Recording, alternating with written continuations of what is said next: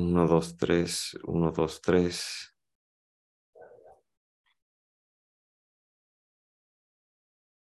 Bienvenidos, gente de fútbol. Yo soy el coach Balta. Y pues bueno, el día de hoy tengo un episodio con, con alguien muy especial, con el buen coach Manolo, Manuel Herrera, el coach Ayan. ¿De qué otra forma te conocen, coach? Eh, el Chayán, la bruja, este coach, pues de muchos, hay como 15 sobrenombres en el, en el AMPA, en el bajo mundo. Mi coach, qué gusto tenerte aquí conmigo, qué gusto que este, te agradezco mucho que, que me, es, que me regales algo de tu tiempo para poder platicar conmigo y poder apoyar este proyecto que, pues bueno, se trata de, de presentar, de platicar con gente de, de, fútbol americano que ya no estén tan metidas, gente que sí está metida, gente que como tú ha agarrado muchos conceptos o muchas cosas del fútbol americano eh, y, y, pues las ha llevado a, a esto, ¿no? Al, al a, a, su vida, a su vida normal, a su vida personal, a su vida, a su vida diaria. Mi coach, este, me gustaría que te presentaras tú y comenzaras tú a platicar un poquito acerca de ti. Bueno, este, déjenme decirles que pues yo soy, pues aquí nacido en la ciudad de Chihuahua, este, tengo cuatro hijos, soy el sexto de siete, tengo seis hermanos y este, me nació el deporte desde de, de joven, ¿verdad? Porque enfrente de la, de la casa, que es su casa, donde vivían mis papás y donde vivíamos todos, había una escuela, eh, bueno, está una escuela, es la escuela primaria Melchor Huasco. Entonces, ahí vivían los hijos del, del conserje, del cuidador, del, del, encargado de la escuela. Ahí vivía este Raúl y Toño, unos grandes amigos, saludos. Y del otro lado de la calle vivía este, Jorge, Alfredo, Salvador, los Arriaga, los Arriaga, los que jugaban con potros de Soteña. Entonces, ahí nació la, el interés por el fútbol americano desde, desde temprana edad, de los setentas y nos juntábamos en la escuela a jugar tochito, béisbol, bote volado, de, de, deportes, deportes de una manera muy lúdica, muy somera, pero a la hora de, de, entender el fútbol americano, gracias a Luis y a Manolo Arriaga, pues fue, fue bastante, fue bastante reveladora a esa edad, porque ciertamente en los 70 no conocíamos mucho de, de deporte, de, del fútbol americano, y menos este, que tuve el privilegio de, de recibirle dos personas de, mucha calidad con respecto a persona y jugadores. Entonces, ahí empezamos con el americano. Empecé jugando con el CBT 158, pasé por por los vikingos de la Facultad de Educación Física y terminé una temporada ahí con, con Borregos del TEC de Monterrey. Y luego me hicieron entrenador ahí mismo y terminé con mis, con mis eh, cinco temporadas en, en, en, Águilas en Liga Mayor. Y aquí me tienes, o sea, todo eso fue un, un absorber de conocimiento enorme, tanto como persona, jugador, eh, hijo, amigo, este, de todo, de todo aprendes a través de... Hey, coach, me, me, comentabas que eras el sexto de siete. Yes. ¿Y fuiste el, el, único que jugó fútbol americano en tu familia? Y el único deportista. El único deportista. Sí. Y, coach, ¿cómo, fue, ¿cómo es ser el único deportista en una familia de, de siete hermanos? Pues, eh, no recuerdo, la verdad, mis hermanos son más grandes y los más chicos, pues no, o sea, realmente, pues juegan béisbol, le damos a la bicicleta, un hermano mayor estaba, eh, era de motocross. De alguna manera estaban involucrados en las actividades, pero no, no llegaron a tanto como yo a dedicarme al deporte. Este, el antecedente ahí que detonó un poco fue que mi mamá corría maratones. Desde los eh, finales de los 70, principios de los 80 hasta que falleció en el 93. Este, ahí yo vi y estuve este, eh, pues cerca de lo que es el correr también eso, eso, eso influyó en, en muchas cosas. Ahora, ahora pasaste, digo, sigues, toda tu vida la tienes, la tienes dedicada al deporte, fuiste coordinador ofensivo de Águilas, preparador físico del equipo nacional de juvenil de fútbol americano, fuiste coach asistente de corebacks en, de Liga Mayor, preparador físico, eh, preparador físico de, judo, de esgrima, de tiro con arco, de box, este, todo esto para, para deportistas de alto rendimiento. entrenador especializado en corredores de fondo y ultrafondo. Ya veo de dónde me, comentabas de tu mamá que, que, que corría maratones. Eh, fuiste instructor de CrossFit. Toda tu vida dedicada al, al deporte, ¿cómo pasas de, de, de, ser jugador de fútbol americano a corredor ultramaratones? Eh, tienes también un equipo, platícame algo, ¿cómo es esta transición? Mucha gente es, eh, no me conoce porque pues mi vida privada pues es muy privada, ¿no? Entonces, mis amigos, inclusive amigos muy cercanos, no sabían mucho acerca de, de lo que era el, el, entorno familiar y lo que yo, yo siempre hice, yo siempre estudié. No fui un excelente alumno en la primaria, en la secundaria tampoco. En la secundaria estuve en el Colegio Palmore y ahí se me inculcó algo muy valioso que es la disciplina. Estuve bajo la tutela de, de, un cabo de la quinta zona militar, el cabo Telésforo López, que es el que nos, que nos enseñaba la banda de guerra, y, pero él nos, pues era el como tutor, ¿no? Entonces, en la prepa tampoco fui tan bueno con la preparatoria porque pues fue en el lapso donde este, empecé yo a conocer a la novia y esas cositas.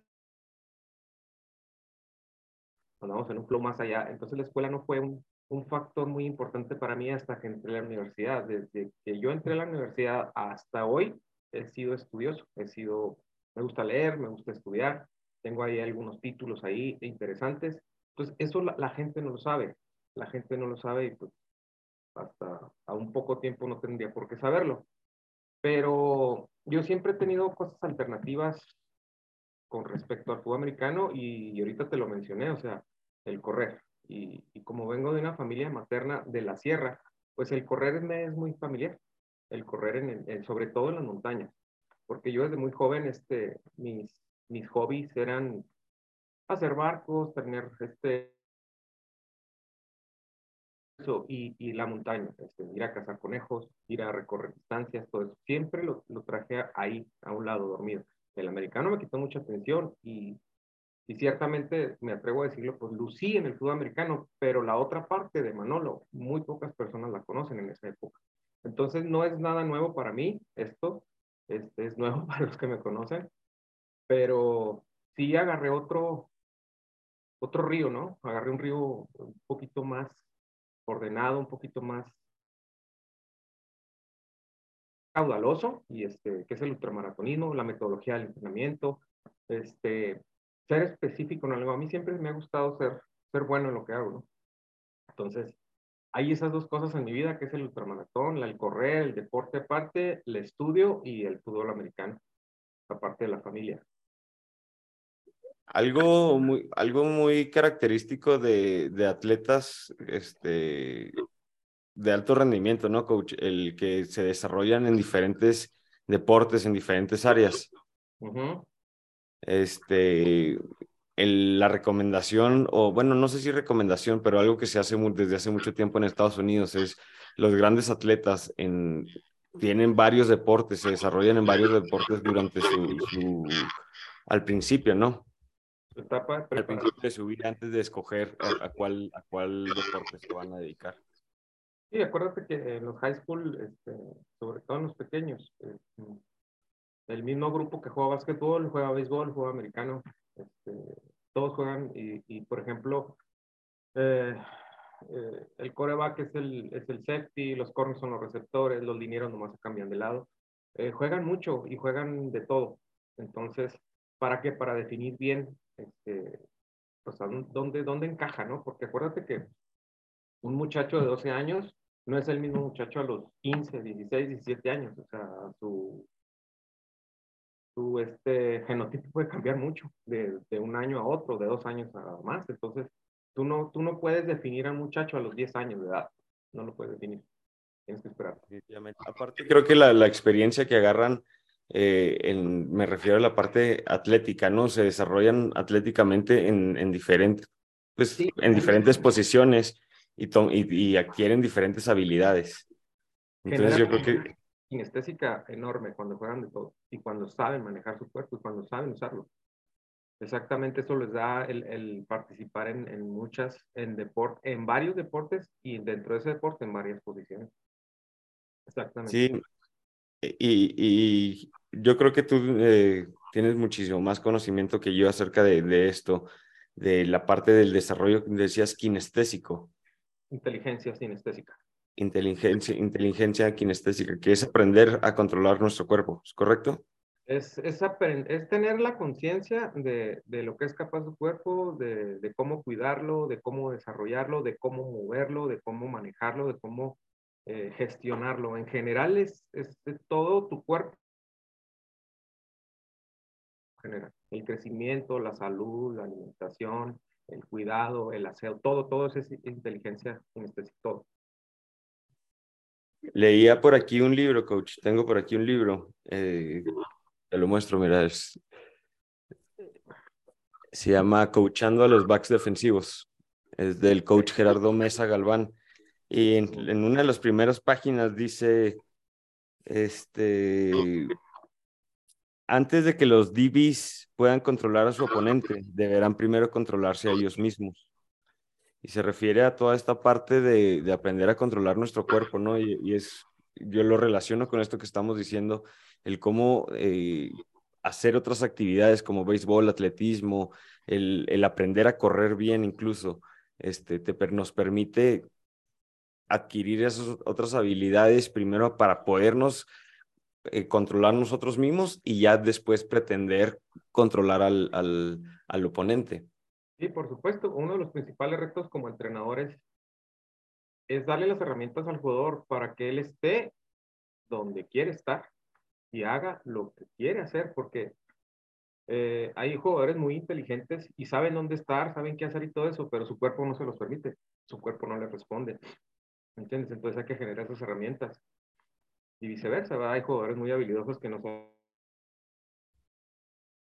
O sea, no les gusta estudiar. Entonces hay, hay que hacer esas dos partes, ¿no? Desarrollar las habilidades, estímulos neuromusculares, fuerza, eh, resistencia, velocidad y la parte intelectual y psicológica. Muchas veces me preguntan qué es más importante, lo físico o lo psicológico. No, no, pues a un carro no le puedes quitar una llanta. Y una llanta es menos importante que un pistón, no. Una cosa es más importante que la otra, son indispensables todas. Psicología, alimentación, trabajo físico, motivación, todo. Todo, todo es integral, no puedes, no puedes este, quitarle una, no puedes. Sí, no, son todos, dependen la una de la otra, ¿no? Sí, sí, claro. Eh, yo hablaba de, de un tripié en, en, cuestión de un atleta, ¿no? La, la parte física, la parte técnica y la parte mental.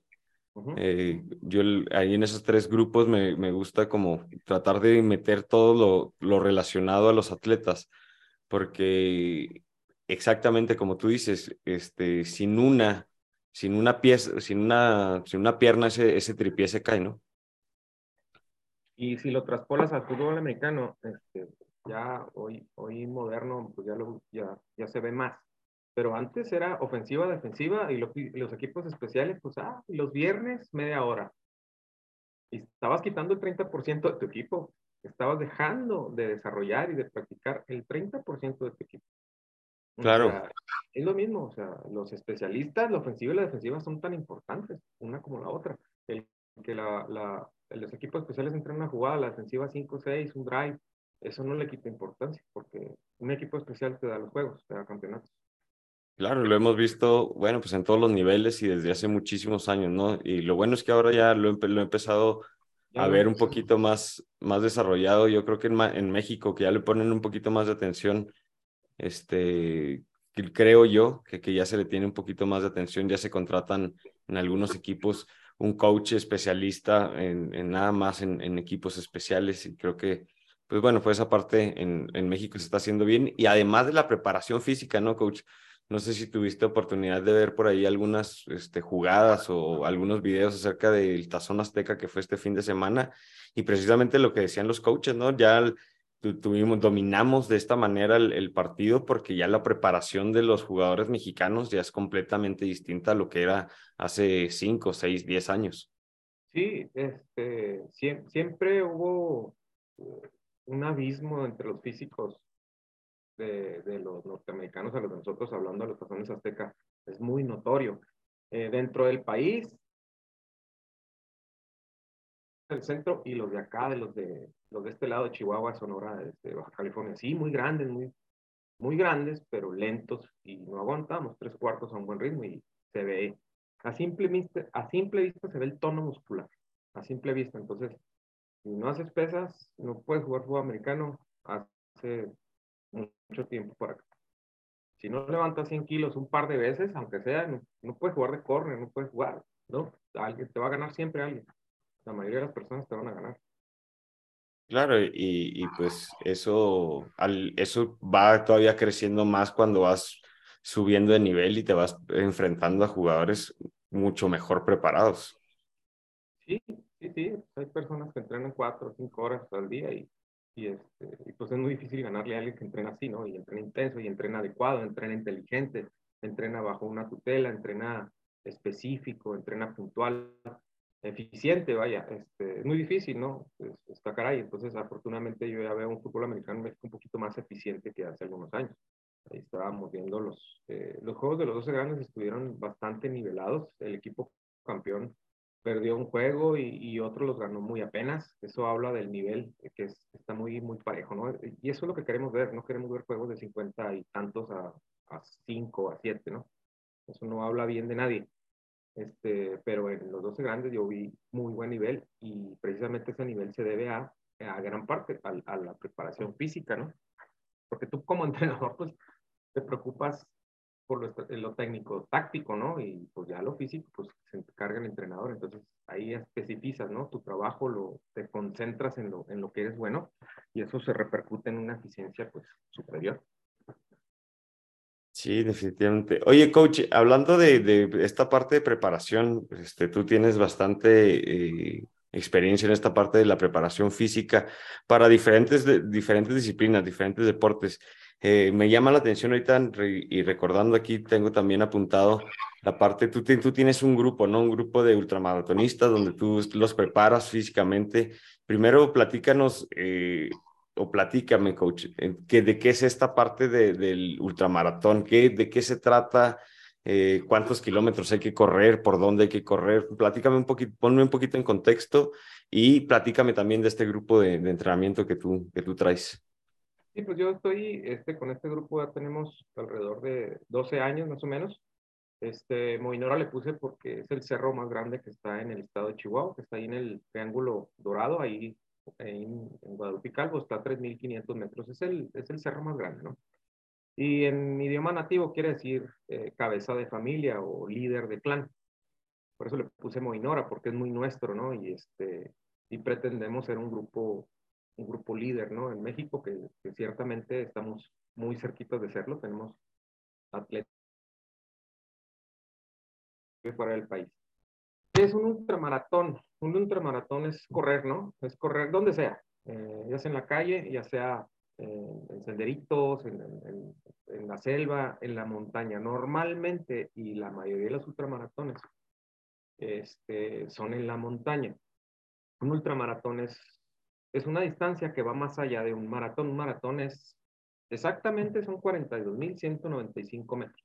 Y así se estableció hace unos años por, lo, por temas competitivos y temas este, de competencias mundiales. Este, eh, más allá de 42 kilómetros ya puedes nombrar una competencia a pie, ¿verdad? De, de, ultramaratón, que va más allá de una distancia segura y sana.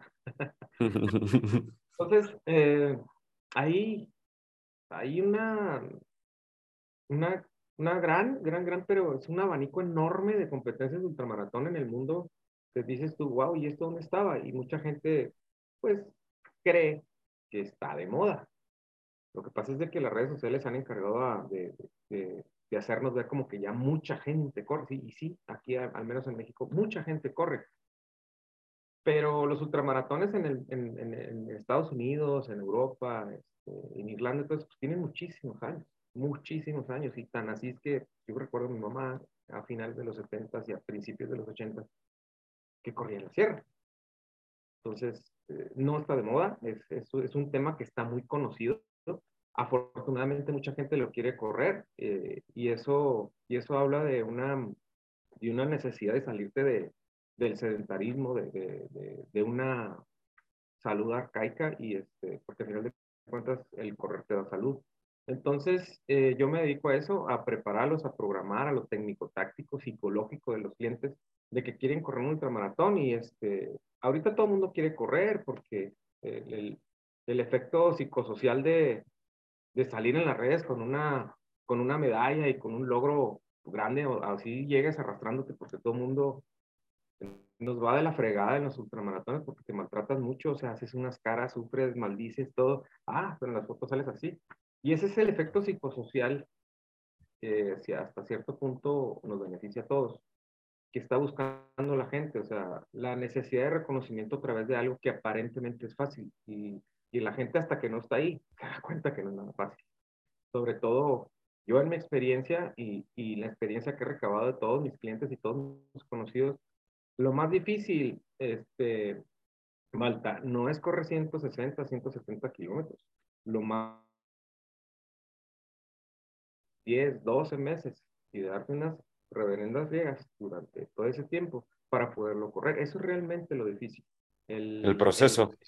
El, el, proceso, lo que tienes que hacer y sobre todo lo que tienes que dejar de hacer. Eso es lo difícil. Pero realmente eh, cualquier ser humano está capacitado para correr un ultramaratón. El problema es eso, que no todos pagan el precio y se preparan para entrar en, en una, para hacerlo de, de una manera saludable y segura. Coach, ¿por qué el... Bueno, pero correr ultramaratones, me, yo, yo, yo pienso que, que significa ya, ya algo mucho más, ¿no? No es alguien que dice, ah, bueno, quiero, quiero eh, hacer algo distinto, quiero, quiero batir un nuevo, un, un, quiero romper, un, superar un nuevo reto.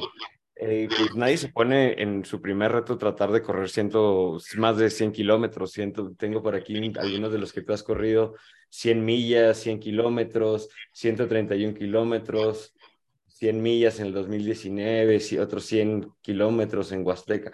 Corriste 100 millas en España, en el Mont Blanc, 100 millas ahora este año. Eh, pues bueno, digo, el primer reto no puede ser correr más allá de, de 100, 100, 100, kilómetros, ¿no? Este, ¿qué, qué, qué, ¿Qué es lo que pasa con la gente para que quiera seguir superando estos retos y quiera ir más allá, más allá y quiera seguir corriendo cada vez más lejos? Bueno, el primer requisito, no sé si se me permita decirlo así, aquí con toda la audiencia, pero lo primero que necesitas es mamar la montaña, mamar correr. Eso es lo primero. Si no, no hay problema, coach. No hay problema, puedes decirlo de la manera que te guste. Mil pretextos para no entrenar ese día y, y, y, al día siguiente y vas a decir, no, pues es que lo iba a correr, pero mi jale no me dio Y esa es, y esa es una realidad, ¿no? O sea, si no, si no anhelas, porque una cosa es desear y otra cosa es hacer y otra cosa muy diferente es anhelar hacer algo. Y la primera pregunta que les hago yo a mis clientes, o sea, ¿por qué quieres correr un ultramaratón? O sea, ¿quién eres y por, qué lo quieres correr? Y de repente se me ponen así, pues, pues yo soy yo, yo soy mero mero y lo quiero correr porque quiero este, superar mis límites. Esa es una... Ser el más chingón. Sí, sí, sí. Esa es una respuesta muy recurrente, pero ni siquiera saben lo que son los límites, ¿verdad? Ni siquiera saben establecer y, y, y ahí te va, o sea, ¿quién eres? No, pues que fulano de tal y esto, yo he corrido. No, no, no, no, ¿quién eres tú? O sea, quítate que eres ingeniero, quítate que eres papá, quítate que eres eh, el, el, subsecretario de esto, el otro. Es más, quítate el apellido. ¿Quién es Baltasar? Mm, híjole.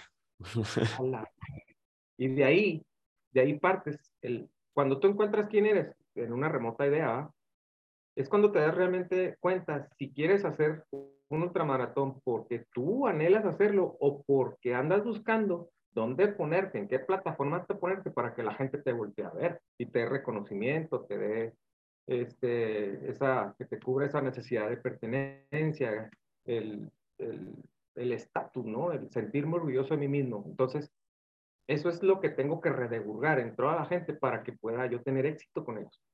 Si no, no lo voy a tener voy a trabajar de Okis y él va a gastar su dinero de Okis y esfuerzo y todo. O sea que cuando comienzas con el entrenamiento de estas personas que quieren correr ultramaratones, lo primero antes de ir a la parte física empiezas por la parte mental, por la parte psicológica. O sea, este, al principio que yo empecé a trabajar en esto, eh, no, que yo soy, pues sí, sí corrían bien, esto, fuertes y todo. A los dos meses, ya no, porque este, este, tengo mucho jale, este, me duele una pata, eh, no sé. Y, y era eso, dije, pues, ¿qué está fallando?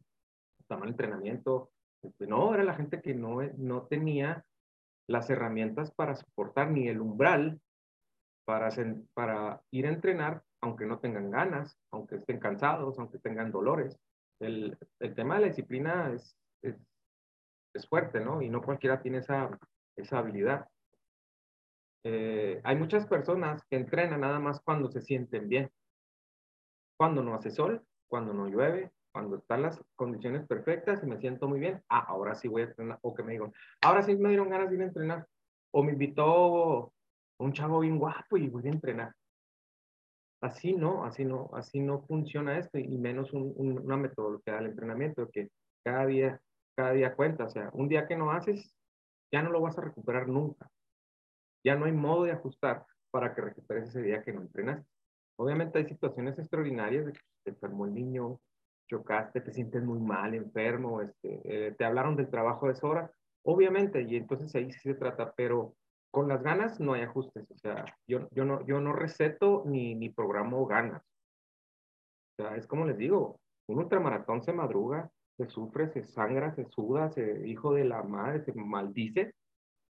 Solamente así lo puedes hacer.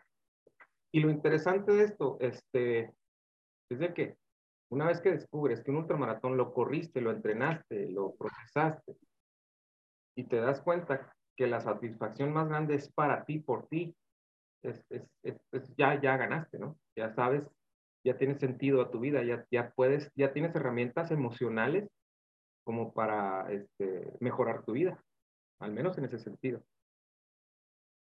Coach, cuéntame cómo es un, un día de entrenamiento para un ultramaratonista. Eh, hay muchos niveles. Eh, uno normal, de, una persona normal, que no es senderista ni, ni élite, te levantas, eh, te levantas a correr. Un par de horas, te estiras, vas y desayunas, te bañas, temprano, obviamente. Vas y trabajas, regresas de trabajar, tienes la familia, descansas un poco, te vas al gimnasio, regresas, haces tus pendientes y a dormir. Personas un poquito ya más, así, que somos más dedicadas y que tenemos este, que hacerlo, ¿verdad? Porque ciertamente a mi edad y, bajo ciertas condiciones que tengo que entrenar más para tener los logros que he tenido, pues es gimnasio, correr, alimentación, este, fisiatra, este, terapias psicológicas, este, otra sesión de correr, eh, nadar, bicicleta, o sea, me la paso eh, etapas de mi vida antes de irme a España, antes de irme a, a Francia y todo eso, tenía hasta cuatro, eh, cuatro sesiones de entrenamiento al día. Y los fines de semana son sábado y domingo. Doble sesión de, de correr en la mañana, correr en la noche y luego al domingo otra vez. Por eso tienes que acudir al, al, al fisiatra, al nutriólogo al, y al terapeuta.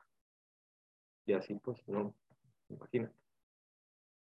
Oye, coach, ¿de dónde, ¿de dónde empiezas a adquirir tú el conocimiento para aprender a prepararte para correr estas distancias? O sea, de, eh, sé que, que tu mamá, viste a tu mamá por mucho tiempo correr grandes distancias, pero la preparación en sí, ¿de dónde empiezas a, tomar los conceptos y cómo empiezas a formar tú, pues, este mindset para poder entrenar de esta manera que tú me estás diciendo? Eh, pues yo empecé a estudiar educación física en, el 90 y luego la volví a estudiar ahora en el, en el 2013, 14 y luego la anestesia, eso, pero durante todo ese tiempo mi mamá corría con Pilo Huerta, entonces en las estadías ahí en la deportiva, yo pequeño, chiquillo y antes de, inclusive antes de jugar americano escuchaba, y todo queda grabado, este, los tempos y correr y que correr a ritmo y correr todo eso. Este, ya más adelante, eh, antes de irme a México al centro de alto rendimiento, fue cuando me metí a, las certificaciones de ahí de, del International Endurance Group y tomé varias certificaciones de, de fuerza, evaluación, este, resistencia, ultramaratonismo, ¿no? Ah, y este, alimentación deportiva. Entonces ahí empiezas tú a estudiar y con, con, las herramientas que te dan los maestros, que son españoles, argentinos, muy buenos maestros, doctores, doctores en, en, en, en, medicina deportiva, en metodología del entrenamiento, todo eso, este, empiezas a, a, a, comparar, ¿no? O sea, mi experiencia con lo que estoy leyendo y todo empata, o sea, dices, ah, con razón, con razón hacia esto, y si hago esto, va a suceder esto. Entonces, no hay como, este, no pues es, es, bien, es bien dinámico el, el, el ejecutar en tus, tus, entrenamientos lo que estás leyendo en un artículo de, de, ciencia deportiva. Es bien, bien, o sea, se potencializa tu conocimiento bien cánico. Entonces, tomé las certificaciones, yo ya corría, este, eh, estuve en, en, México, estuve pues, con metodólogos españoles, trabajando con metodólogos españoles, con metodólogos cubanos, que no son tan buenos, son mejores los españoles y los argentinos, este, y con un doctor en medicina rumano que era una inminencia en lo que es, con, en lo que se respecta a fisiología del ejercicio, ¿no? Este, yo le aprendí mucho porque era un señor eh, ya grande, este, de carácter fuerte, entonces él, él renegaba mucho con, con, los entrenadores que no le hacen mucho caso, entonces yo aproveché ese conocimiento y, y me, le, me, le, pegué mucho y aprendí muchísimo, muchísimo, muchísimo lo que es la fisiología del ejercicio, por eso años después me animé a, a, a, estudiar una maestría en ciencias, que prácticamente es fisiología del ejercicio, este, y eso te abre el panorama enormemente y sobre todo los datos que me dan mis atletas eh, de frecuencia cardíaca, de umbrales aerobios, de umbrales anaerobios, números de lactato, todo eso, este, y me pongo a leer y todo eso y, y este, y, y, es una ciencia muy bonita el deporte. Este, entonces, por eso tengo ese conocimiento, porque me mantengo eh, este, actualizándome, porque sale, eh, tengo una plataforma de lo que es el Training Peaks y el Training Peaks siempre te, como, como coach certificado de Training Peaks, este, siempre te mantienen, eh, te mandan los, los estudios más, más nuevos que salen. Sale un estudio, punto, lo mando. Y Sí, actualizadito. Uh Coach, me imagino que para poder correr estas distancias, para poder entrenar de esta manera, tienes que mantener un mindset. Últimamente he estado platicando mucho acerca de, de esta mentalidad que tenemos eh, o que debemos de tener para poder enfrentar adversidades, superar retos y todo este tipo de cosas, ¿no? El mindset eh, y todo lo que engloba, ¿no? Desde la filosofía que utilizas y, eh, y precisamente para allá es mi pregunta, ¿cuáles son tus mindsets? ¿Cómo los cambias? este, y, y, qué filosofías este, has, no sé, conjugado para, para poder. Es que a mí me parece impresionante correr más de 5 kilómetros. Ahora imagino, me imagino 100 de un solo jalón. Es, es un proceso adaptativo, es un proceso de adaptación eh, evolutivo, tanto de, de tus fibras musculares como pues, tus funciones fisiológicas y pegadito de la mano de las funciones fisiológicas con la parte mental del cerebro, van las emociones. Entonces, todo se va desarrollando, se va adaptando, ¿no? Eh, eh, es, es, bueno decirte que, he tenido varios ultramaratones que no he terminado. Bueno, son dos nada más. Bueno, tres, cuatro. En donde, en donde mi mente dice, órale, y por más este mantras que te pongas y por más este papelitos que pongas, soy suficiente, soy capaz, soy todo eso, pues el cuerpo dice, ah, ah, ya no. Entonces, dices tú, a la madre. Emocionalmente, no, me siento bien y todo, pura mentira, te sientes del nada. O sea, mm, yo no creo, al menos yo en mi persona, yo no creo en las personas que dicen, no, hombre, perdimos, o no terminé, o me fue mal, pero estoy muy orgulloso de mí porque di todo. No, yo no creo que te sientas bien, ¿verdad? Perder es perder. Perdiste, punto. No acabaste una carrera, punto. Yo no llegué en primer lugar en la meta. Perdí, yo siempre pierdo. Una vez, este, y se siente, ah, em, pero siempre perdemos y aún así le damos, o sea, siempre tenemos esa, em, esa competencia, no entre nosotros, no, no, es que yo me gano a mí, no es cierto, tampoco creo en eso, yo siempre le quiero ganar al vato que vaya adelante, porque me, me cae bien, me cae mal, pero le quiero ganar, siempre hay alguien a que ganarle, y eso es, la naturaleza humana, y qué mediocres seríamos o qué tipo de sociedad seríamos si no tuviéramos ese instinto de ganarle a alguien. Entonces, ¿qué tenemos que hacer? Yo, yo tengo yo como trabajo, tanto con los atletas como conmigo mismo, es mi motivación, mis mindsets es, es, es con base al ejercicio. Yo para poder decir, yo soy capaz de correr y voy a llegar en tal lugar y voy a hacer buen papel, ¿por qué? Porque sé mucho, estoy muy fuerte, soy un corredor de experiencia, soy suficiente, soy capaz. Si no lo soporto con un buen entrenamiento, no me sirve de un carajo.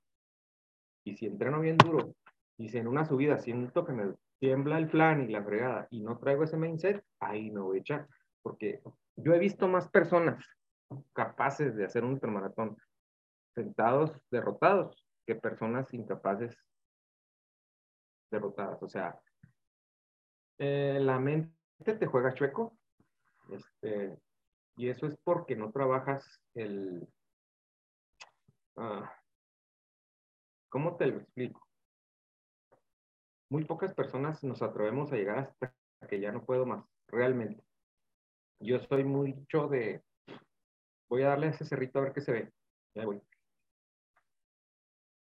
Ya, pues qué padre, qué padre. Ah, y ahí, ya, hasta que ya no puedo. Varias veces en mi vida he, llegado a ese punto que ya no me puedo ni mover. O sea, que mi, mi cuerpo ya no me obedece, por más que yo tenga ganas y por más que esté positivo. Mi cuerpo ya no me obedece. Cuando llegas a ese punto, es cuando yo digo, ya llegaste a un límite. Yo por eso, por eso tampoco, pero en, la frase que dice, los límites están, los límites están para romperse. Bueno, pues tú llegas a un límite y lo rompes, es que no era tu límite, ¿verdad? Eh, cuando llegas a ese punto en donde tú sientes que las piernas mal se mueven, ni siquiera para caminar, sino para, para acomodarte, que tus pulsaciones del corazón ya no se elevan, que estás así, a nada de desmayarte, aunque comas y esto, ya, o sea, tu cuerpo dice aquí, plac, se le baja el switch, inclusive hasta te desmayas, ¿no? Este, es ahí donde ves los números, hasta dónde llegaste y cómo llegaste, para ver hasta dónde eres capaz. Cuando no tienes ese conocimiento, cualquier avistamiento, cualquier dolor, cualquier sensación de cansancio y todo eso, te puede decir que no puedes, pero tú no sabes si ya no puedes. Hay un autor ahí, eh, hindú, no recuerdo bien, que dice que cuando tú sientes que ya no puedes, todavía te queda el 40% de energía en tu cuerpo. Eh, entonces. Y ahí, y ahí ¿qué es, qué es lo, que, lo, lo, que, lo recomendable? O sea, tu, tu mente te está diciendo ve más, pero tu cuerpo eh, te está diciendo ya no. Ya, ya, o sea, no se mueve, no te mueves. Y si te mueves y chiflas, por eso los ultramaratonistas siempre tenemos un silbato, porque si chiflas o gritas, te desmayas, porque no tienes energía. Así es, a ese grado llegas. Entonces, si tú vas, si yo, si yo voy cansado, si yo voy cansado y, ah, y la fatiga, eh, es, un, es un malestar sistémico así de que dices tú, no mames, oh, y una subidota así espantosa que no tiene fin y la fregada, lo llegas a un punto y tres horas así, avanzaste cuatro kilómetros, Y luego ves la gráfica de lo que te falta y dices, no, no puedo. Y ahí te echas. ¿Por qué? Porque no sabes que tu cuerpo puede seguir. No sabes, no hay manera que alguien te diga, puedes seguir, o ya no puedes. Y eso es lo que tienes que trabajar. Voy a darle hasta que realmente no pueda. Hasta que realmente digas, igual. Y si me queda medio camino, no seas joto, pues ahí es una jugada. Es, ese atrevimiento, es ese, nada más lo que suceda, yo quiero que suceda algo. Yo voy a mover mis piernas, voy a brincar bardas, voy a hacer algo, a ver qué sucede. Y ahí va mucho la curiosidad y todo eso. Siempre que te esfuerzas y das y das y te caes y le das y le das un corredor que no dejas de mover las piernas, se va, se va, y pega y no deja de mover, no deja de mover, no deja de mover. Algo pasa, algo pasa anotas o fombo, lo que sea, pero algo pasa. Y ese es ahí donde tenemos que trabajar para llegar a ese punto, a ese punto lejano allá en la mera punta del cerro, donde ya no puedes más. Y no, todos trabajamos a llegar ahí. Déjate una meta, porque las metas, esas sí te, te, te fijan un, límite, pero tu cuerpo, de tu saber, de tu saber. Y ese es, y ese es mi trabajo, o sea, ¿hasta dónde llega mi cuerpo realmente?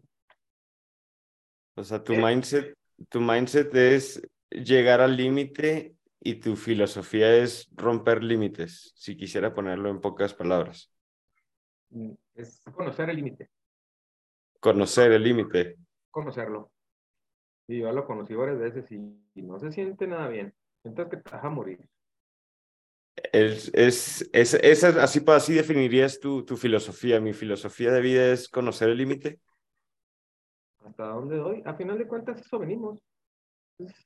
¿Hasta dónde tiene un pase? 55 yardas. Y si lo aviento más fuerte, a ver si me llevo a 57, 60 yardas. No, no voy a poder. No, es que ¿para qué? No, no. Y siempre nos, nos autosaboteamos, como dicen los psicólogos tradicionales, nos autosaboteamos. No, no, es que ¿para qué? No, no, es que tú no puedes. Muy probablemente no puedas. El 90% de lo que te estoy diciendo no sucede. Pero ese 10%, eso es lo que te da la ganancia acá. El creer que ese 10% puede llegar allá. Obviamente, pues dentro de un, en un segmento saludable, ¿verdad? Porque pues, tampoco me voy a ir a morir, ¿verdad? la montaña. Que sí hay un riesgo ahí, pero este, mm, como yo tengo ese conocimiento, hasta dónde puedo dar y no, dónde no puedo dar, este, pues yo te puedo decir, pues sí puedo seguir. Me siento cansado, sí, me duele una rodilla, me duele la espalda, traigo una rosadura aquí, traigo sed, eh, pues sí, traes esas sensaciones negativas. Dale, llegas, descansas un ratito, comes y ah, dices tú ya, y de repente tu mismo organismo dice, entro la segunda meseta del lactato y vámonos. Terminé corriendo en Francia, terminé corriendo, arrebasando mucha gente. ¿Por qué? Porque dije, pues ya lo he hecho otras veces. Me siento muy cansado, está el terreno muy piedrudo, está muy técnico, estoy con los mejores corredores del mundo. Dale, tú sigue le dando, tú sigue le dando. Otro, otro aspecto que te da ahí y ves, por ejemplo, en mi caso vi corredores élites ahí, este, claudicados ahí en un centro de, de, auxilio. Digo, si él, si él no pudo.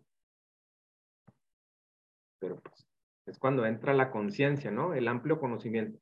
Él no pudo, a lo mejor le anda malo del estómago, a lo mejor lo dejó la novia, a lo mejor no entrenó bien, a lo mejor está lastimado de otra cosa. Y eso es cuando dices tú, pues es un problema, yo me a lo mío. Y empiezas mm, no tanto a creer en ti, sino a conocerte y decir, bueno, pues yo sigo funcionando, yo sigo eh, siendo capaz, yo sigo teniendo mis herramientas, pues dale. Entonces, si te das cuenta, son, es un cúmulo de información que es el capital de tu conocimiento. Y al final de cuentas, el conocimiento es el que el, criterio para tener una mejor decisión. Y cuando tienes muy buen criterio, estás destinado al éxito. Así, así, así es.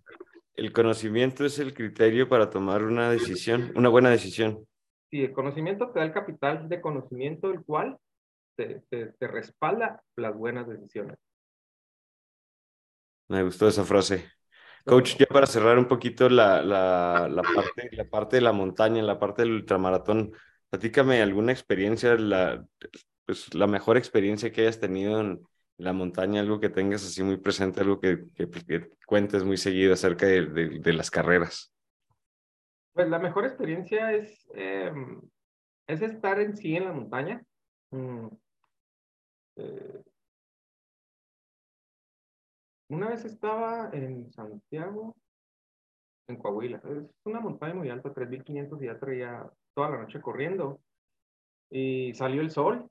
Entonces empezó así como que toqué un árbol porque me mareé, porque la energía del sol es acá muy canija. Entonces te falta glucógeno en el cerebro, entras en trance, traes unos rollos ahí este, fisiológicos, mentales, emocionales, espirituales, energéticos, de todo, de lo que quieras. Hay para todos. Entonces, estaba vibrando el árbol. Y ya está haciendo aire. O sea, los, árboles, cuando estás tan sensible tú y estás conectado con la naturaleza, este, sientes la energía de los árboles, de la tierra, hasta de las piedras. Entonces tuve un encuentro ahí, unas revelaciones con, con Dios, porque yo soy creyente, y pues esa, esa ha sido una de las mejores experiencias que he tenido y es donde te dice, obviamente, el, la sensación que tienes del, del padre es, pues es muy fuerte, ¿no? Es, es, mucha emoción, mucho amor, mucha, mucha alegría, mucho todo eso. Y eso es lo que se muestra de él. Pero lo más interesante ahí es que él te agarra, haz de cuenta, para explicarlo de una manera, te agarra, te desnuda y te pone en un espejo. Así. Te desnuda eh, del alma, emocionalmente, de todo. Entonces, te da a conocer. Entonces, nosotros como los humanos estamos muy nuestra creencia, visión, hasta lo que escuchamos y lo que sentimos, depende de lo que nos dicen y lo que nos dijeron desde niños hasta ahorita. No se te ve bien eso, tú tienes que tener carro, casa, te tienes que ser doctor, mil, mil, mil cosas que te van formando tu criterio. Mensaje, sí. Y entonces llegas a estar tan ciego que vives una vida de otros, no la tuya. Entonces, esa vez yo creo que Dios me dijo, a ver, quítatelo de la cara.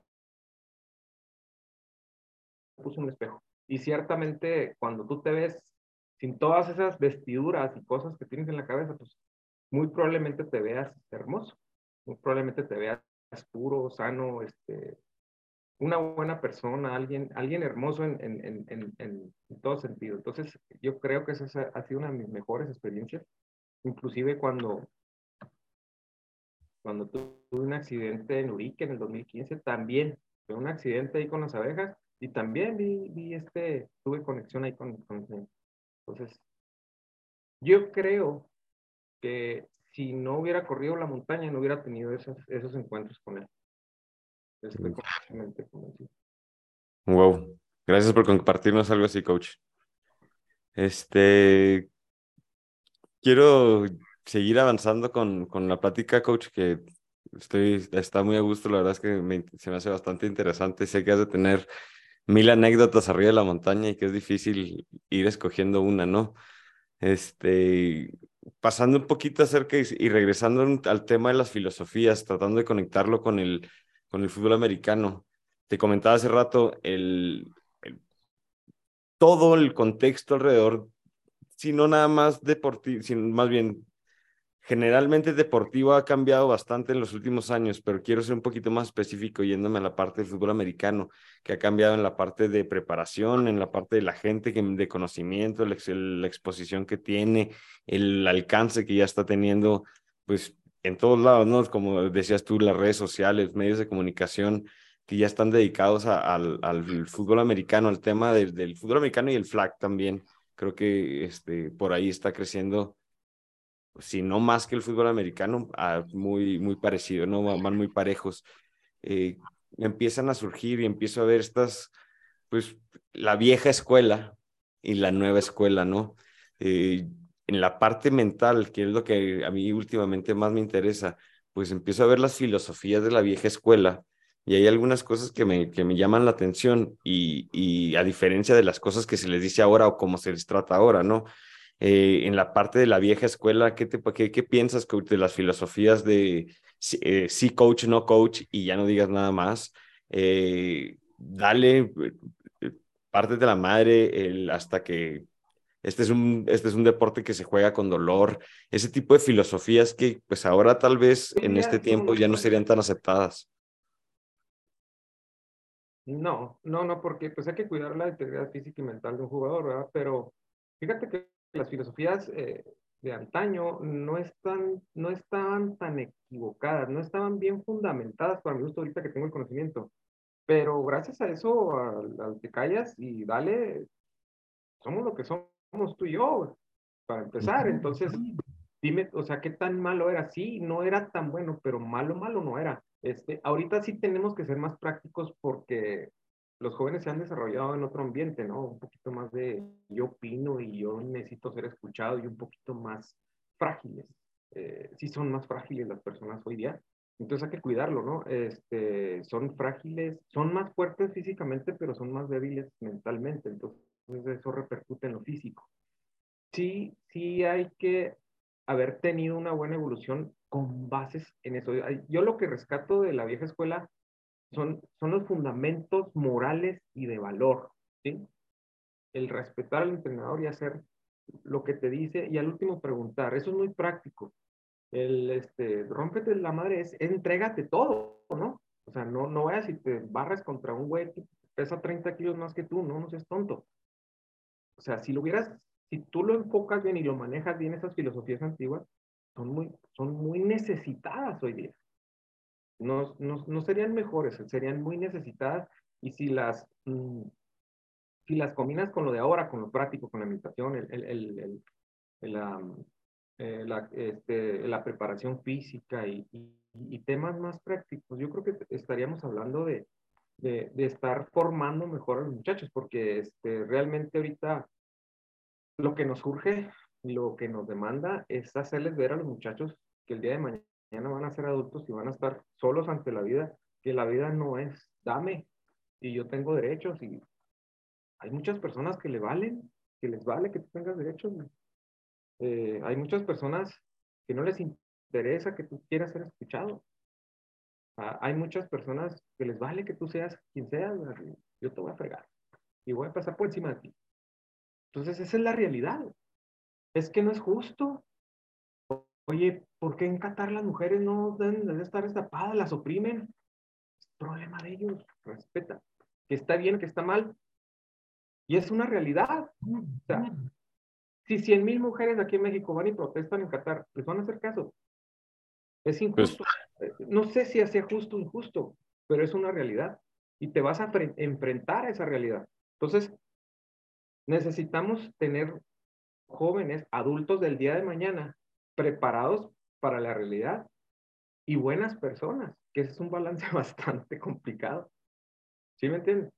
Sí, porque también al fin de cuentas el, el, las perspectivas y la parte de la cultura en, en, pues cambia muchas cosas, muchos conceptos, ¿no?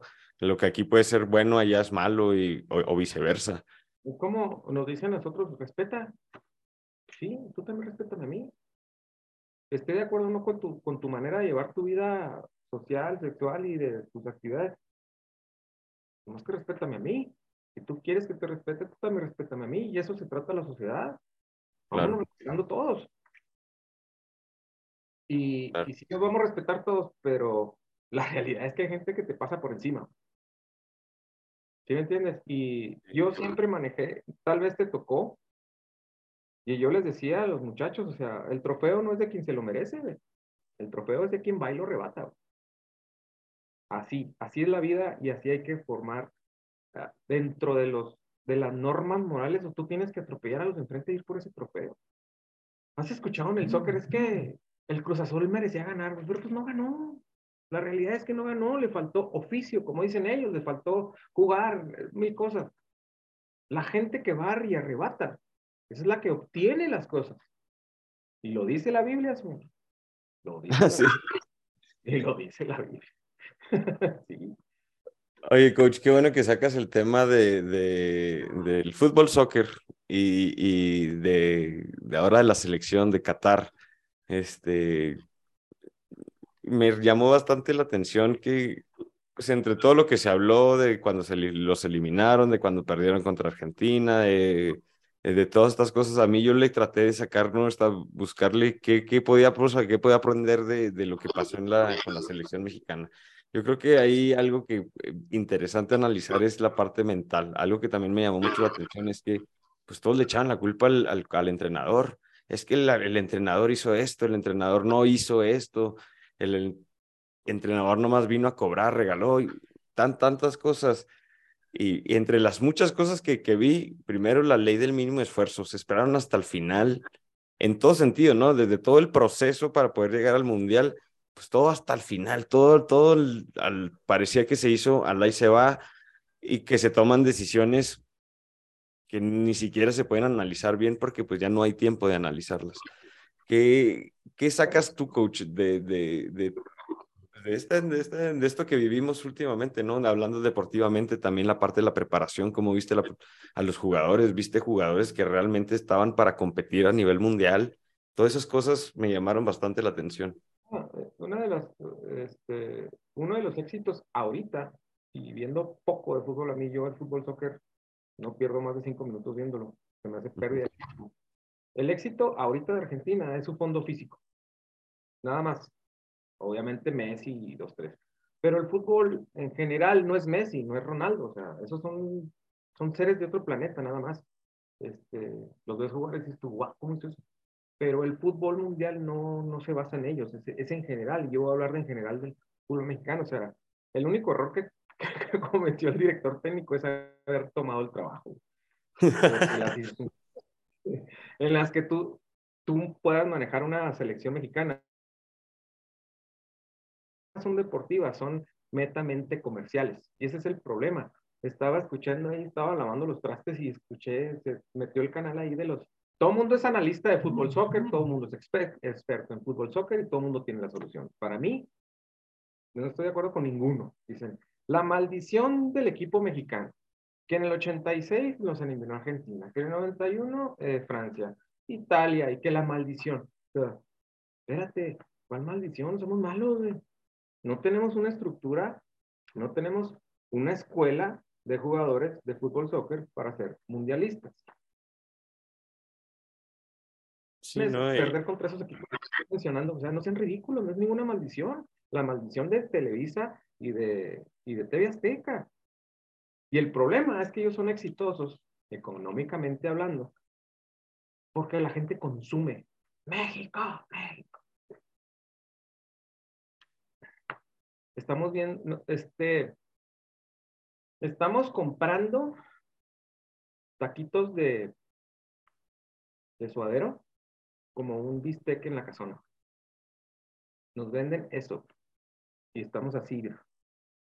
¿Qué pasa con la selección de Taekwondo? ¿Te diste cuenta? ¿Cómo lo fue?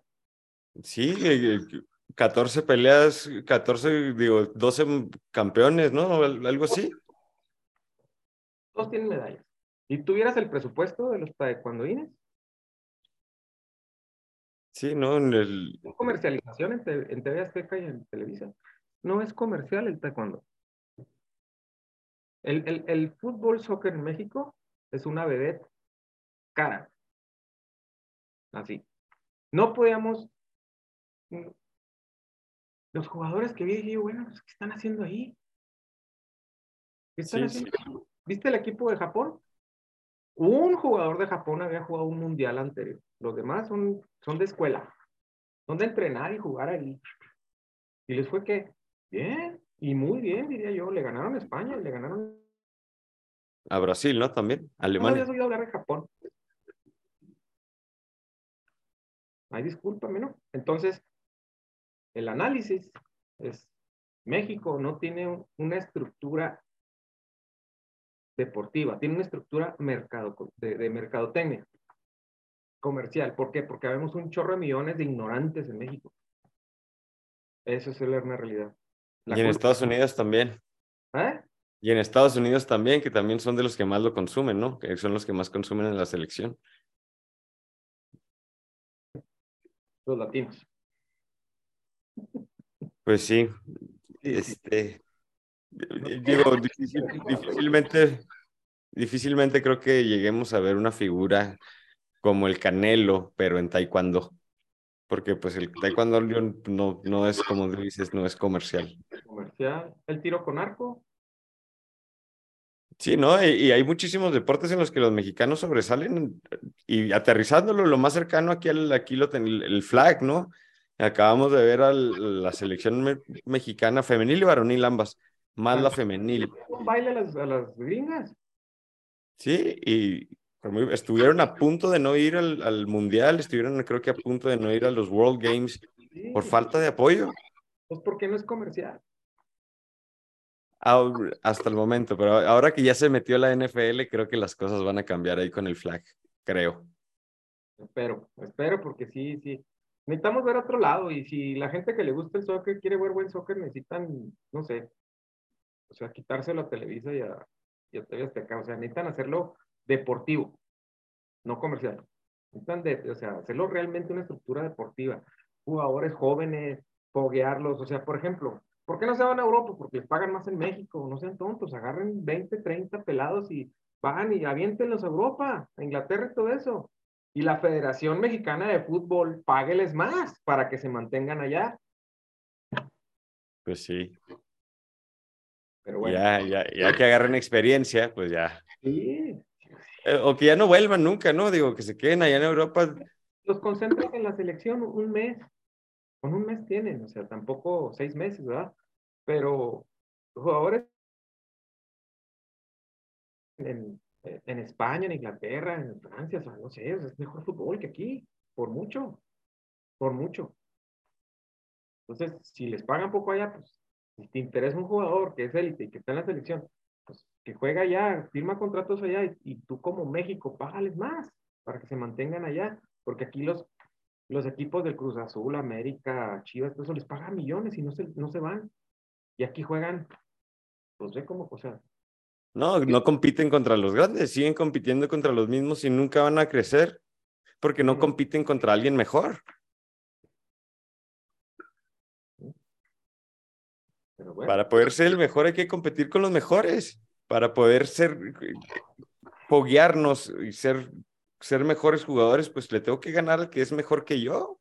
Hay que ser Primero ponerme, el- primero empatarme con él y luego tratar de superarlo y así poco a poco con los... hay que con ser colas de león un buen rato. Hay que ser colas de león un rato. Coach, eh, ya para, para terminar, para cerrar un poquito, sé que eres fan de Deion Sanders igual que yo y ahora ha estado haciendo mu- mucho ruido. Lo contrataron en la Universidad de Colorado, los Búfalos de Colorado, está ahí en Boulder, Colorado. Y pues bueno, entre, lo- entre las, así, en redes sociales la está rompiendo, cien- cientos de millones de impresiones, nuevos followers para todas las cuentas de, de la universidad, del equipo, para él mismo. Eh, bueno, total, un- la está rompiendo así, algo de llamar la atención, ¿no? Algo sin precedente, sin precedentes, sobre todo para un coach. Eh, en la parte de reclutamiento, pues obviamente todos los mejores prospectos de, de, de preparatoria, todos ya quieren ir a, a Colorado. Los, los, ahora que se abrió el portal para poder hacer transferencias entre universidades, pues muchos ju- jugadores hicieron su solicitud para hacer la transferencia a, Colorado. Y bueno, es, es un efecto, es, decían por ahí el efecto Prime, pero es, es algo sin precedentes. A mí me llama mucho la atención. Y ahorita que estábamos platicando antes de empezar la, la, plática, coach, bueno, la entrevista, eh, el, decías, pues, lo que él está haciendo es, no es tanto en la parte deportiva, sino lo que está generando en las personas, ¿no? Lo que está creando en, en, en, en Él va más allá de lo que es enseñarte técnica y jugar. Él va mucho más allá. Él va y te toca así el alma. Y yo lo he escuchado y no, dices tú, "Wow", o sea, el vato está, está bien elevado. La verdad. el- algo de lo que últimamente se ha, ha sido, se ha hecho mucho mención es que él está empujando eh, la parte del, del, del coaching porque quiere darle un apoyo a toda la, a toda la comunidad afroamericana, ¿no? Quiere, este, se dio cuenta que en la NFL, después de un problema que hubo ahí con los Delfines de Miami, donde creo que eran los Delfines de Miami y los Gigantes de Nueva York, no sé, total, que hay muy pocos head coaches de raza afroamericana y que el 90% de los jugadores son afroamericanos, entonces como que eh, trae mucho este, mucho de este tema y, darle la oportunidad a, a afroamericanos, ¿no? Pero cómo lo está haciendo a través de estarles compartiendo esta parte de crecimiento personal, la parte, la parte mental, eh, la confianza, mucho de la forma en la que él habla es, y mucho de lo que comparte es la energía con la, más bien, la confianza que tiene, y esa es la energía que nos está, que, bueno, que comparte a la gente que lo está escuchando, ¿no? Yo creo que lo que últimamente más ha llamado la atención, y creo que, pues no sé, ¿tú qué me, qué me, qué me, qué me puedes decir de alguien así, coach? Pues, definitivamente es un motivador. Y un motivador no, no de, no de échale ganas y vamos a poder, ¿no? Sino que te, te redurge hasta las entrañas y te, te contrapone, te, te enfrenta a ti mismo y, te motiva a través de esas de ese autoconocimiento, o sea, es muy profundo, John Sanders es muy profundo, es muy este, filosófico y, y motiva bien, canijo, o sea, y motiva, ¿y por qué motiva? Aparte de la filosofía y las palabras que da, sino porque él se demostró durante muchos años que era, pues era por muy, muy, muy por fuera de la matriz de jugadores buenos. Era espectacular verlo jugar, era, era intenso, rapidísimo, hacía jugadas increíbles, o sea, se metía en cada jugada, se metía, o sea, se divertía, entre, ese sí para que veas, entregaba todo en cada jugada, o sea, y, y en base a esos argumentos, a esas, aquí tengo los pelos de la burra en la mano, con estos pelos te estoy diciendo que la burra es parda, entonces eso motiva bien cañón, motiva bien cañón, una persona de esa calidad y de ese nivel te esté, esté diciendo cosas de cómo debes comportarte en la calle, cómo debes comportarte en la casa, cómo debes comportarte con tus papás, con tu novia, como caballero, o sea, y, y, y, qué es lo que te va, a dónde te va a llevar comportarte de una manera élite. El estándar que él se pone, ¿no? El, el, el estándar que él tiene para su vida hace que inspira a los demás, ¿no? Sí, no, imagínate, imagínate que esté porque realmente yo analizando su historia, pues no, no alcanzo a ver dónde, dónde le tocó esa parte de, de sufrirla tanto, ¿no? Más bien él creo que siempre fue alguien que se daba cuenta de sus capacidades y a mí lo que me parece fabuloso, impresionante después es que una vez que se dio cuenta de esto, es cómo supo canalizar y direccionar para potencializarlo al máximo y bueno, ser la persona que es ahorita. Yo pienso que inspira y motiva por la seguridad con la que dice las cosas, como tú dices, con los pelos de la burra en la mano, coach. Sí, no, él, cuando lo drafteó Atlanta y todo eso, pues él, él, no iba, ay, gracias, y ay, qué bueno que me escogieron. No, yo voy a hacer acá, yo voy a venir a romperla, yo voy a hacer esto y esto y esto otro. Y lo cumplió, güey, lo cumplió, lo cumplió. De una manera, dices tú, bueno, o sea, las únicas dos personas que he escuchado decir eso y, y, son frases bien, bien, bien impactantes para mí por, en el contexto que se dieron fue esa de Dion Sanders que él llegó y dijo, aquí yo voy a ser el rey. Más o menos así dijo. Y Tom Brady dijo cuando, cuando lo escogió Patriotas en el 2001. Este, le dijo al dueño, al Robert Kraft, le dijo, usted acaba de hacer la contratación más importante de toda la historia de la franquicia. Y dices, tu mendigo le güey. Y lo ¡Hala! Este. Entonces son personas tan seguras de sí mismos, tan enfocadas y tan mentalizadas en hacer las cosas grandes que lo logran. Que lo logran. Y lo fregón de eso es que lo transmite de diferente manera, pero Dion Sanders lo transmite, pues, Dion Sanders, sus palabras y su, su, energía tiene una potencia enorme, sobre todo en los jovencitos. En los... No, no, no, no, cállate. Eso es, lo que, eso es lo que llama mucho la atención, ¿no? Vemos muchos que ni siquiera nos tocó verlo jugar. Hoy en día hay chavos que están, se comprometieron, eh, chavos que son prospectos cinco estrellas para llegar a cualquier universidad, ya sea Alabama, Clemson, la que ellos quieran, y ya están comprometidos para ir a jugar a Colorado simplemente porque está Dion Sanders ahí. Esos jugadores jamás lo vieron jugar, jamás eh, vieron el, parte como comentaristas, o sea, no lo conocieron, simplemente lo que están viendo en videos de lo que está compartiendo últimamente, que es toda esta parte, esta filosofía de confianza, esta filosofía que ya hablamos, ¿no? De, de darle la oportunidad al, a los demás y bueno, todo esto.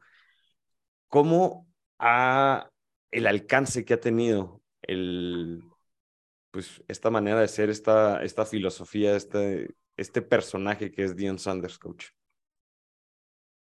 Es que es una filosofía muy, eh, muy real, muy, muy dinámica, muy este, es algo diferente. Es algo que te lleva a soñar, es algo que te lleva a creer. Ese es el punto, o sea, es algo que te lleva a otro nivel. y, y, y, te lleva a, esos, a, esas, a esas alturas porque te hace ver lo de, de lo que está pasando realmente. No son, no son falsas motivaciones de que tú puedes, guerrero, y tú queriendo lo puedes, ¿no? O sea, están bien fundamentadas, bien estructuradas y están basadas en tus capacidades. Y que te lo diga una persona con esas capacidades, porque tiene mucha credibilidad, pues por eso tienes impacto. Precisamente por eso tienes ese impacto. Inclusive él platica cuando, ahí, ponte a ver videos de cuando estaba, cuando jugaba contra Jerry Rice, en Chi Jerry Rice lo traía. al fuera del lugar, lo traía pinto Dios. Y ya en los últimos años, otros pues ya le interceptaba, lo tacleaba todo, pero era impresionante verlo jugar esos dos. Y sí, o sea, era un jugador élite, pero el que lo traía pinto, este Jerry Rice. Y precisamente ahí hay alguna, algún, por ahí algunas este, entrevistas de Jerry Rice donde él, él dice, para mí el mejor jugador de todos los tiempos del, es Dion Sanders. Y también de receptor, ¿eh? de regresador de patada en un espectáculo. Es que estaba, está loco. era un fuera de serie, era un fuera de serie. Sí, y está loco porque pues está fuera de, de, de la norma. Así es, mi coach. Coach, pues son, son aquí los temas que tengo. ¿Algo que más que nos quieras platicar? ¿Alguna anécdota para las personas que, que lleguen a ver este video? Eh, ¿Algún, ¿Algún comentario, alguna, algo, algo que les quieras dejar? A todos los coaches, a todos los papás, eh, sobre todo los jovencitos de los niños, eh, tienen que ser pedagógicos, tienen que, que hurgar entre el niño, entre la personalidad del niño, y sobre todo ponerse atrás de ellos y tratar de ver lo que ellos ven. Este, muchas veces nosotros queremos transmitir nuestro conocimiento y, y, no replican el niño porque no nos entienden. La mayor parte de las veces no nos entienden, los papás no nos entienden. Y, y ahí podemos tener un error ahí este, de que no, el niño no, no, tenga su desarrollo, ¿no? Como, como, como jugador, por supuesto, pero como, como persona, porque al final de cuentas, a través del fútbol americano, aprenden mucho de cómo ser hombres y cómo ser niñas de bien, o sea, cómo ser disciplinados, cómo ser productivos. Entonces necesitamos ser más pedagógicos con los jovencitos, los niños, y, y ponernos a ver qué es lo que ven, a ver cómo les podemos ayudar, cómo podemos formar más jugadores, cómo podemos contribuir al fútbol americano que sea mejor. El fútbol americano es hermoso, hermoso, es un deporte donde te saca todas las emociones todo el abanico de emociones las explota al mil, todas. Entonces, imagínate todas esas emociones fuertes y que para un adulto son fuertes, imagínate para un niño. Entonces necesitamos, necesitamos ayudar con eso, no nada más ganando campeonatos, este, sino sintiéndote orgulloso que, de que te inviten a una graduación de licenciatura y maestría a tus jugadores. Y lo logramos. Y, y, y trabajo y soy buen esposo, soy buen hijo, soy buen eso. Eso es lo que tenemos que trabajar. No para que nos lo agradezcan, sino para tener esa contribución. Esa pequeña contribución que no es ni tan pequeña. Imagínate cuántos niños tienes tú. Sí. Entrenado tú que estás por allá. O sea, tenemos que hacer influencia. Y, y, y una parte bien sencilla y que a muchos se nos va es la pedagogía. Necesitamos entender cómo nos entienden. Eso es lo que yo aportaría. Coach, muchas gracias. Con eso nos quedamos y, definitivamente es algo que yo me quedo, ¿no? Algo de, analizar y aprender más acerca de, de, cómo aprender, cómo aprenden los demás y cómo poder yo compartirlo, pues lo que hay que, lo que se tiene que compartir en ese momento, ya sea en la parte mental, en la parte técnica, ¿no? En la parte física de, de los niños con los que estoy compartiendo. Me hiciste recordar una frase de Jan por ahí que se ha escuchado bastante, que un entrenador impacta más en la vida de un niño que 100 personas en la vida de ese mismo niño, ¿no?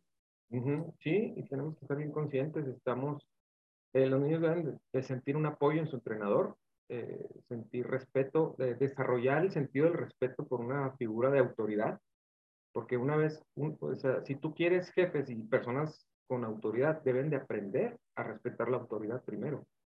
Como el dicho es ese, para ser buen líder, ser buen seguidor primero. Entonces, todos esos conceptos hay que enseñárselos, el respeto, el, eh, la autoridad, este, eh, la humildad, este, la sencillez, el, muchos valores ahí que son muy productivos a la hora de estar en la vida, ¿no?